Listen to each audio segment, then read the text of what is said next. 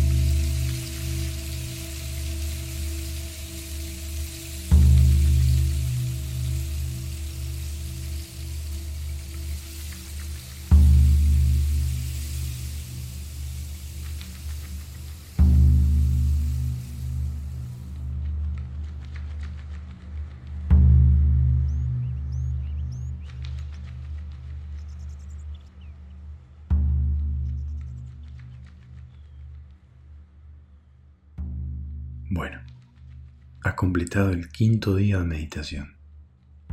Te felicito. Te espero mañana para seguir con el anteúltimo capítulo de esta guía. Que tengas buen día.